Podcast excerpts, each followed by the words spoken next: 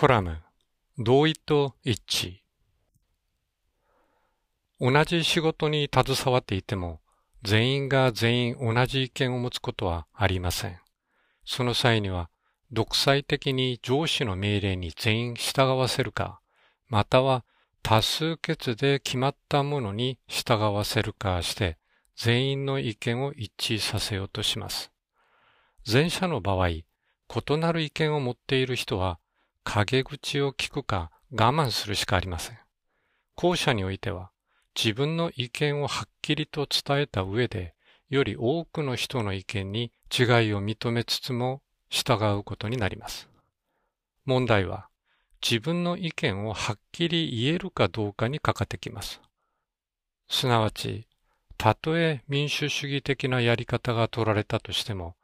一人一人の意見が出されない状態では、独裁的な一致とあまり変わらないということです。本書はこの問題を解決するために開かれた雰囲気と同意という考えを提案しています。それは開かれた雰囲気の中でチーム構成員が自分の意見を述べ、意見が異なることに対してお互い同意しながらも選択をすることです。つまり、異なる意見の選択に対して納得をするわけです。納得のできない状態で一方的に選択をされることが続くと、自発的に意見を出し合う雰囲気はもはや期待できなくなります。一方、お互い異なる意見を言っているように見えても、実は根底ではつながっていることがあります。製造部門における増産計画と営業部門のノルマアップがそのいい例でしょう。生産量を画期的に高める方法が見つかったからといって、売れる言動を無視しては意見の衝突は避けられません。しかし、生産部門の目標は単なる生産量の増加ではないはずです。生産部門と営業部門も究極的には会社のミッションでつながっているのです。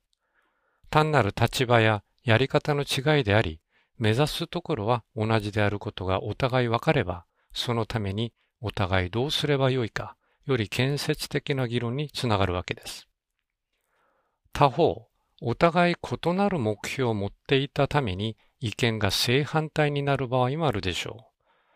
窓を開けてくれという集団と窓を閉めてくれという集団があるとしましょう。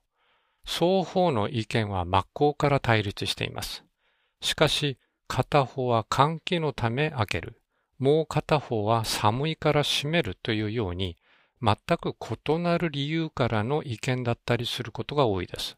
その際には、窓を開けたり閉めたりするソリューションではなく、換気扇を回す、室内温度を高めるという双方とも納得のいく方法がソリューションとなります。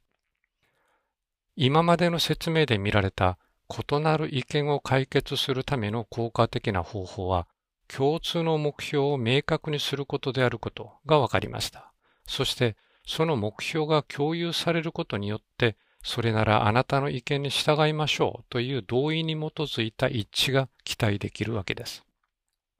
納得がいかない、無理やり一致させられたという気持ちは、チーム活動を進める際、最も避けなければならないものであることをぜひ覚えておいてください。そのために必要なものは、議論を通した透明なルール、開かれた雰囲気に他なりません。これらの項目はリーダーの宣言に大きく左右されるので、トップダウンであれ、またフラットであれ、リーダーの役割は重要であると言えます。